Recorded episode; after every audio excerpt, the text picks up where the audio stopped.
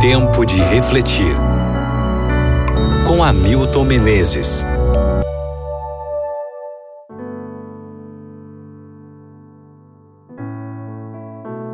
Primeira carta de Paulo aos Coríntios, capítulo 10, versículo 13.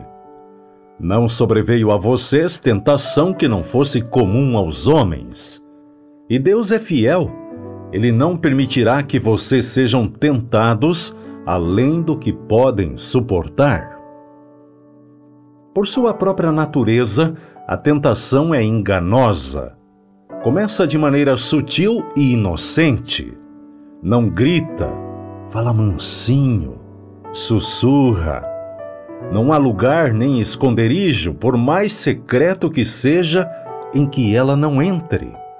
Nenhum ser humano está imune à sua sedução nenhum escapará ao seu engodo. A definição mais simples de tentação é insinuação interior pecaminosa com a intenção de nos levar para o lado errado. Também é satisfazer desejos legítimos de maneira incorreta.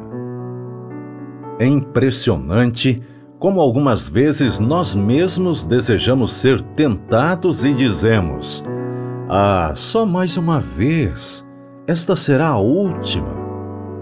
Ou vamos a lugares em que sabemos que seremos tentados e depois perguntamos: Por que caí? Não existe uma fórmula única para resistir ao atrativo da tentação mas podemos dar alguns passos que podem nos ajudar. Um deles é decidir antecipadamente resistir a ela. Daniel é o melhor exemplo nesse aspecto.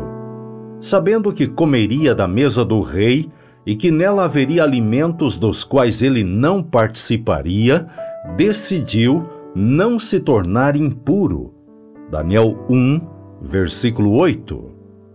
Ele disse: Eu sei que servirão carnes que não posso comer e vinhos que não posso beber. Vou estar com meus amigos hebreus e caldeus, mas não vou participar desses pratos. Dessa forma, não hesitou em manter seus princípios e valores. Decidir com antecipação envolve estudar mais para não colar inclui evitar passar perto de um bar se tiver problemas com a bebida. Se o problema for com a sensualidade, deve-se evitar navegar na internet ou assistir televisão até altas horas, recebendo imagens que poluirão a mente. Quaisquer que sejam as circunstâncias, decida antes.